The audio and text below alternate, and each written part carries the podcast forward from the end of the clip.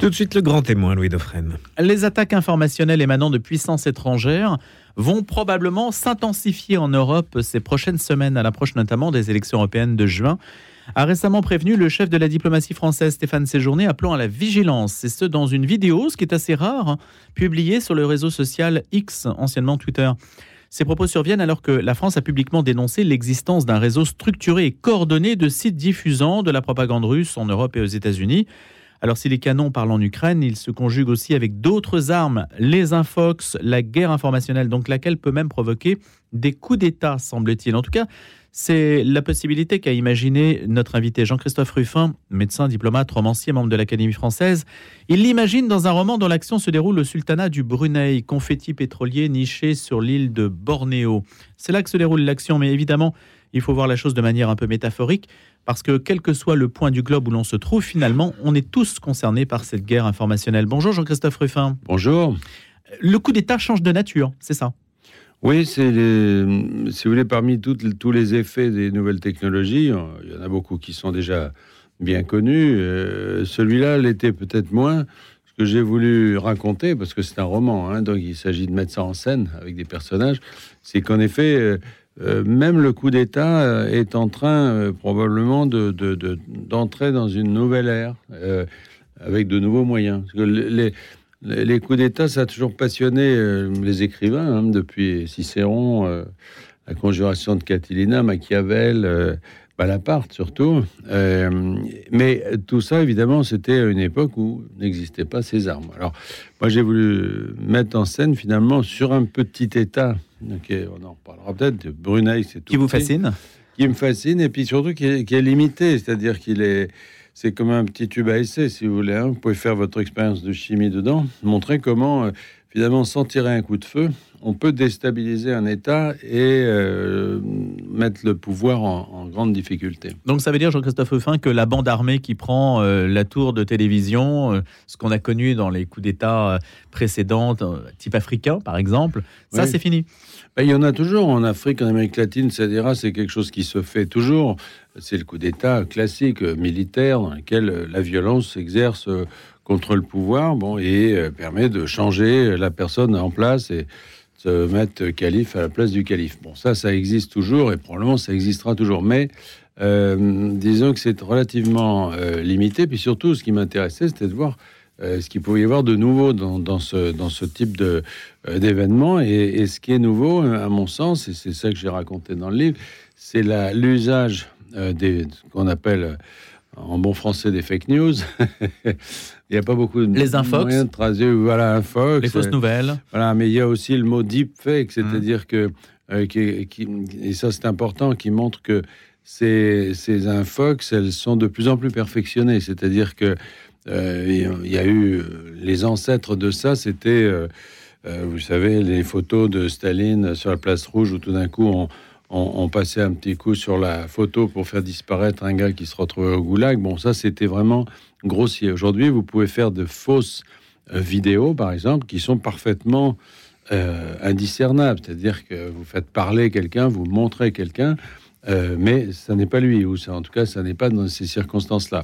Alors ça, c'est redoutable parce que avec ces moyens-là, on peut vraiment dresser les communautés les unes contre les autres, faire euh, faire monter des, haines communautaires, des, des haines interethniques, etc., et fragiliser complètement un pays. Jean-Christophe Ruffin, votre expérience d'ambassadeur n'a-t-elle pas montré que finalement aussi la géopolitique, ça restait du concret? Quand par exemple vous parlez de sociétés militaires privées qui aujourd'hui prennent de l'ascendant et que la France, par exemple, s'est retrouvée en but en Afrique et a dû quitter des territoires avec lesquels, euh, sur lesquels elle était présente depuis un certain temps. Ça, c'est quand même du concret. Ah oui, c'est tout à fait concret. Moi, j'en ai eu effectivement. Euh, j'ai eu un petit peu à en connaître parce que en étant euh, en fonction dans un pays sensible, dans une région sensible surtout, hein, le Sahel, le Sahara, etc. J'ai dû effectivement une fois, j'ai été en contact avec avec ce type de réalité.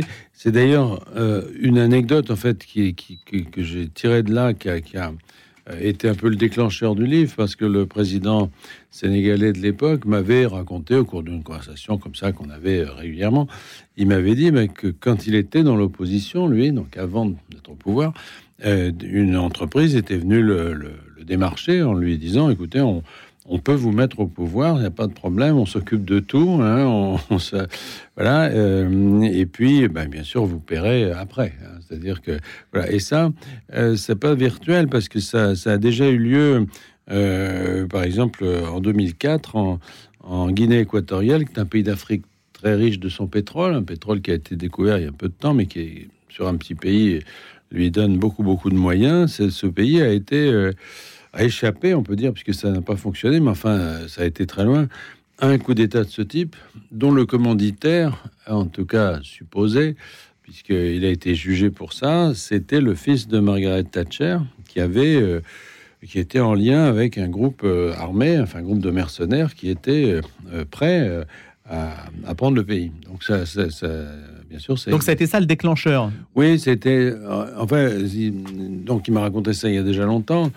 Et hum, ensuite euh, sont venues d'autres idées, si vous voulez, notamment, il y, en a une qui est, qui, est, qui est, importante, je crois, à rappeler, c'est comme élément de, contexte, c'est que sur les 200 et quelques États du monde aujourd'hui, euh, vous en avez quand même une, grande majorité qui sont euh, petits, récents, faibles, mal protégés, pauvres surtout.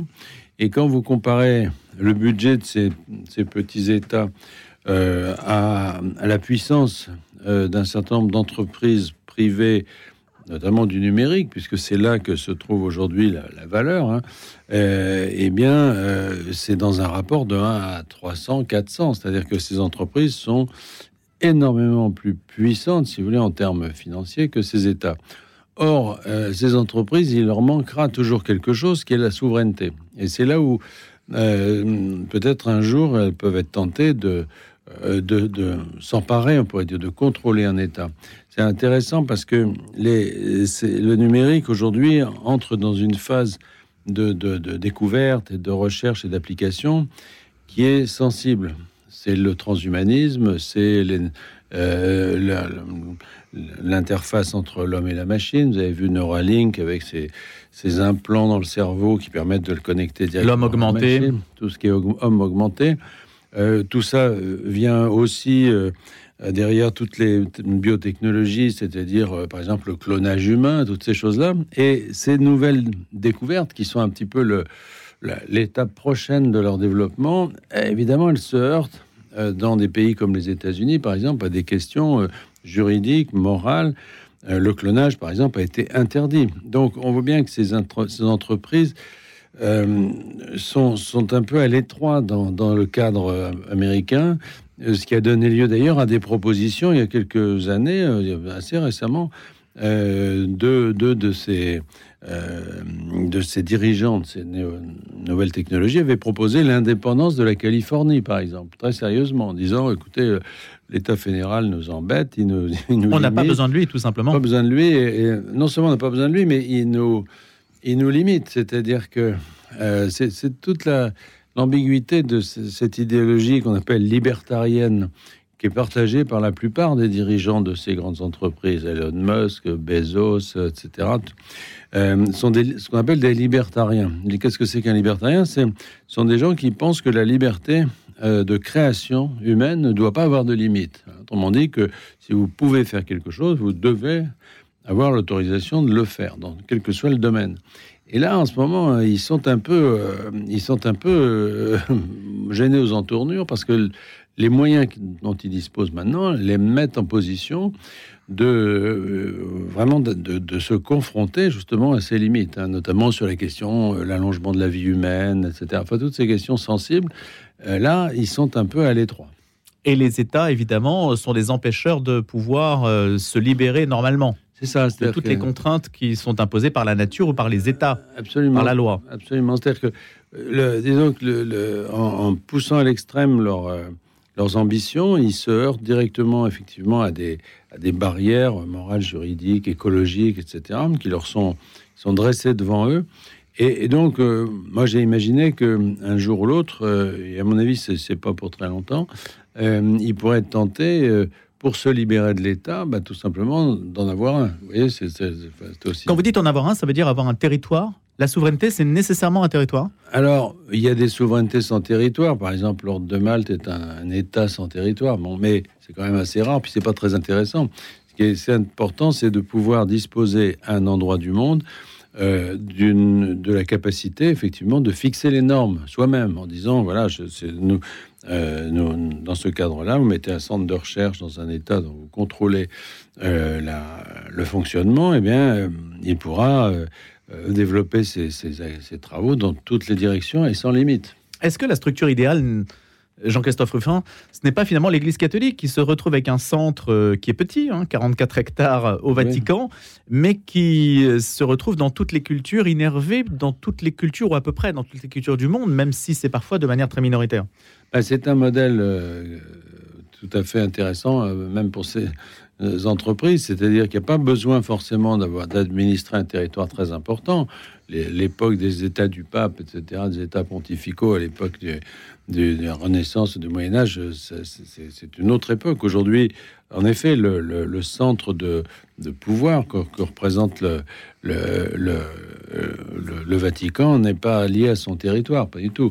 Mais sa zone d'influence est immense. Et alors, c'est toujours difficile de faire des comparaisons comme ça, parce que, euh, évidemment, il ne s'agit pas de fonder une nouvelle église, hein, mais euh, il s'agit de s'assurer en ayant, et je crois que ça c'est le cas de l'église catholique, en ayant, euh, en ayant cette espèce d'enracinement, un endroit dans lequel vous avez la souveraineté, vous pouvez en effet avoir une, une, plus grande puissance et une plus grande autonomie partout ailleurs dans le monde. La Californie, ce serait ça en fait. Hein euh, L'idée, c'était un petit peu ça, l'autonomie de la Californie, l'indépendance. Voilà, mais sauf que la Californie ne sera jamais indépendante parce que il y a eu la guerre de sécession et que les Américains, euh, évidemment, sont très très allergiques à l'idée de voir leur territoire se, morceler.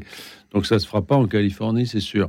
Euh, même si en ce moment, les, dirigeants de ces grandes boîtes de la tech sont en train de créer une ville dans le comté de Solano en Californie, une sorte de d'enclave euh, qui les rendrait un peu indépendants. Enfin, ils seront toujours aux États-Unis.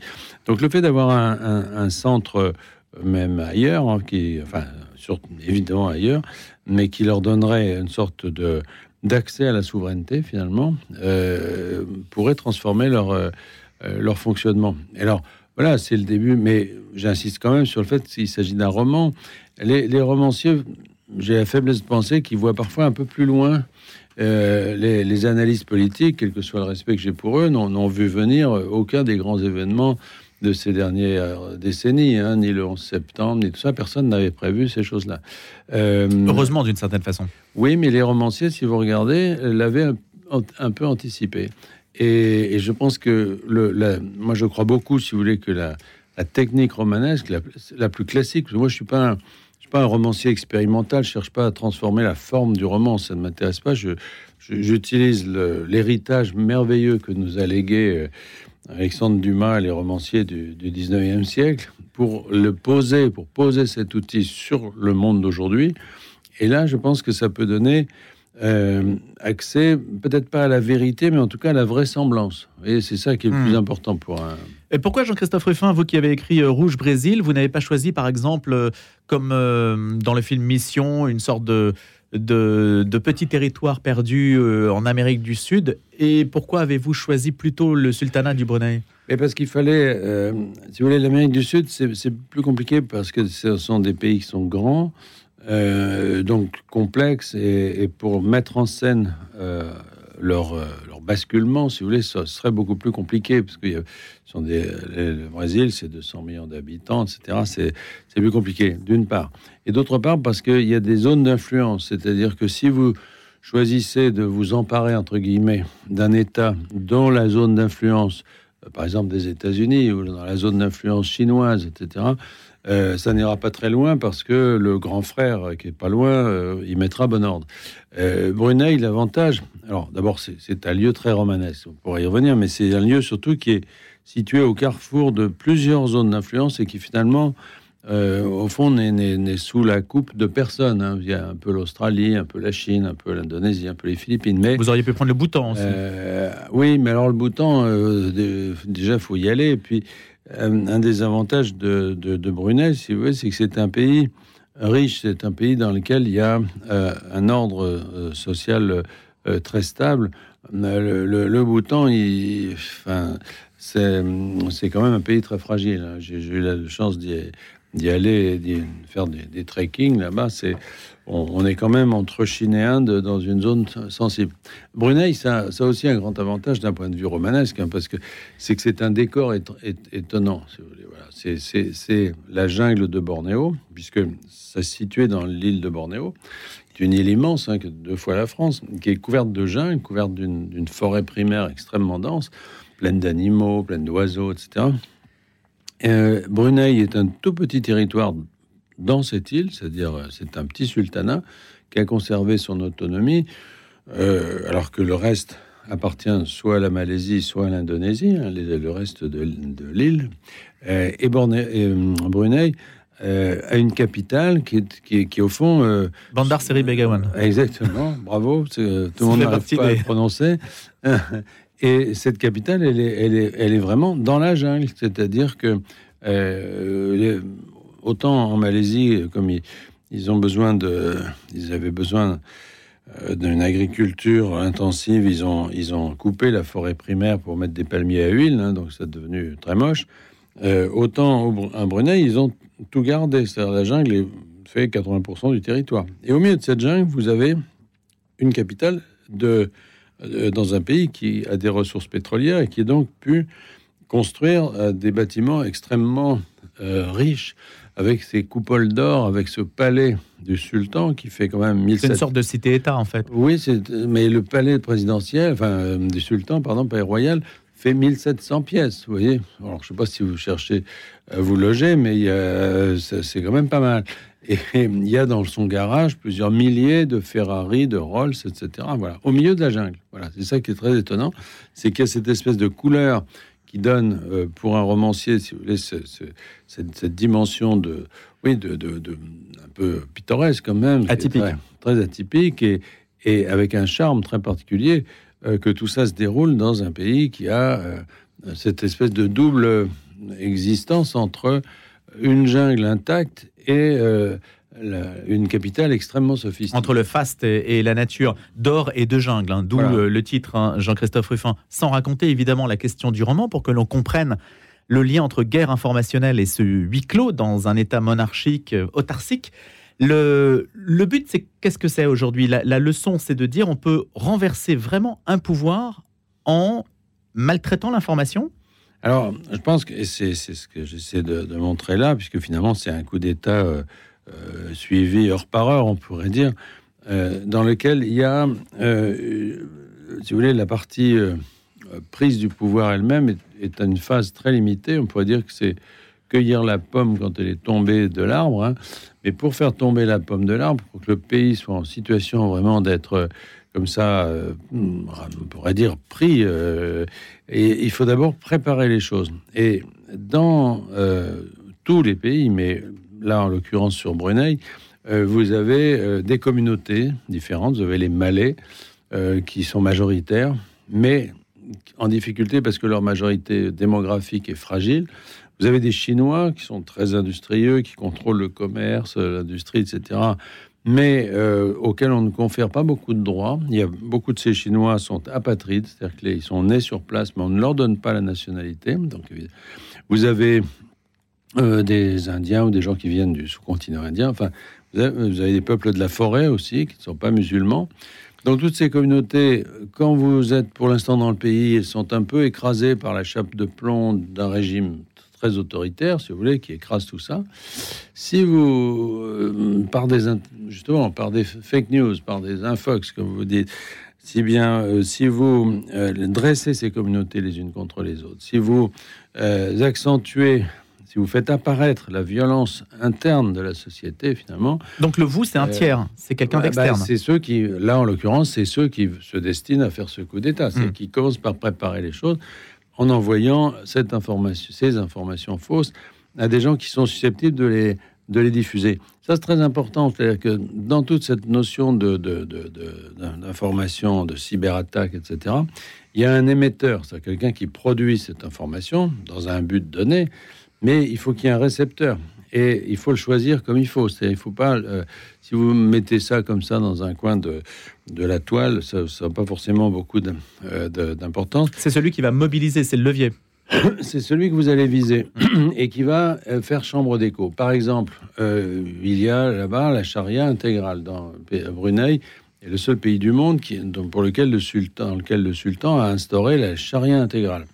Euh, pour des raisons qui sont d'ailleurs pas forcément très honorables, parce que c'est un peu pour cacher ses propres turpitudes. Hein, parce que plus il y a eu des mises en cause, la famille, il y a eu beaucoup de scandales dans la famille royale et tout ça, et plus ils étaient mis en cause, euh, plus le champagne coulait à flot dans le palais, si vous voulez, et plus ils ont mis le peuple au régime sec. Bref, mais en tout cas, il y a une charia intégrale dans, dans le pays. Euh, et cette charia, elle, elle donc prescrit la, peine de mort, par exemple, pour les homosexuels. Bon, euh, ça avait donné lieu, quand ça avait été instauré, à des manifestations un peu partout dans le monde, etc. Là, une des fake news qui est injectée dans le système, c'est une fausse vidéo d'une exécution capitale d'un homosexuel. Bah, évidemment, si vous mettez ça dans un coin de la toile, ça n'a pas d'intérêt. Là, elle va être envoyée directement à quelqu'un, un journaliste qui lui-même a une sensibilité sur ce sujet et qui va donc l'authentifier. Et là, ça s'enclenche. et vous ne croyez pas si bien dire, ou plutôt vous croyez c'est bien dire, Jean-Christophe Ruffin, puisque avec ChatGPT, qui vient de lancer justement ce nouvel outil, la requête, il suffit même de dire à, à ChatGPT fais-moi une vidéo d'un homosexuel mis à mort dans le sultanat du Brunei et il vous fabrique automatiquement la vidéo. Voilà. Alors donc ça c'est extrêmement simple. Hein. C'est ça. Alors il le fabrique avec des moyens qui sont pour le moment, en tout cas, il mobilise des moyens relativement, on pourrait dire sommaires, c'est-à-dire que euh, des gens qui étudient ça, des informaticiens qui regardent peuvent euh, voir, euh, enfin comprendre qu'il y a qu'il y a eu une manipulation, mais maintenant il y a des logiciels qui sont en cours de, de, mise au point qui sont parfaits, c'est-à-dire dans lesquels vous n'avez aucune possibilité de déceler le montage. Et on va aller de plus en plus vers l'indiscernable, évidemment. Voilà. Un, point, euh, il nous reste malheureusement deux minutes, Jean-Christophe Ruffin. Quand vous avez dit ce sont les libertariens euh, qui euh, sont un peu à la manœuvre de tout ça, aujourd'hui, quand on parle des infox, on parle surtout de la Russie, donc un pouvoir impérial fort à l'ancienne, si on peut dire et pas tellement des États-Unis. Vous renversez un petit peu la, la chose? Non, parce qu'en fait, si vous voulez, le, les problématiques sont différentes aux États-Unis et dans ces pays comme la Chine aussi, qui ont euh, la Chine qui est très avancée dans le domaine de ces nouvelles technologies et qui contrôle ça en tant qu'État. Donc, si vous voulez, eux, euh, il n'y a pas, l'autonomie qu'il peut y avoir aux États-Unis. Entre aux États-Unis, vous avez des entreprises qui sont euh, qui complètement en fait indépendantes, même si elles, ont des contrats d'État, etc. Mais ce sont des, euh, au fond des, centres de pouvoir autonomes, hein, les, entreprises du numérique. Euh, en Chine ou, en Russie, ce sont des bras euh, spécialisés, on pourrait dire, de l'État. Donc euh, là, j'allais dire, le problème ne se pose pas pour eux, puisqu'ils n'ont pas d'autonomie par rapport à l'État hmm. qui les contrôle. C'est un problème différent. Mais ce sont les mêmes moyens. C'est-à-dire que la Chine aujourd'hui dispose, euh, et, la Russie aussi, de moyens technologiques qui permettent d'influencer en effet sa politique, la politique étrangère des autres pays. Et on le sait, entre les, élections américaines ont été perturbées, et le seront sans doute encore, par des influenceurs russes très habiles. Merci beaucoup Jean-Christophe Ruffin. Dans la jungle donc de Brunei, d'or et de jungle, on pourra s'initier donc à ces nouvelles technologies, à la capacité donc de pouvoir renverser aujourd'hui des régimes autoritaires. Vous avez pris comme décor le sultanat du Brunei. D'or et de jungle, c'est le dernier roman chez Calman Lévy de Jean-Christophe Ruffin que je remercie d'être venu ce matin. Merci beaucoup. Merci à vous.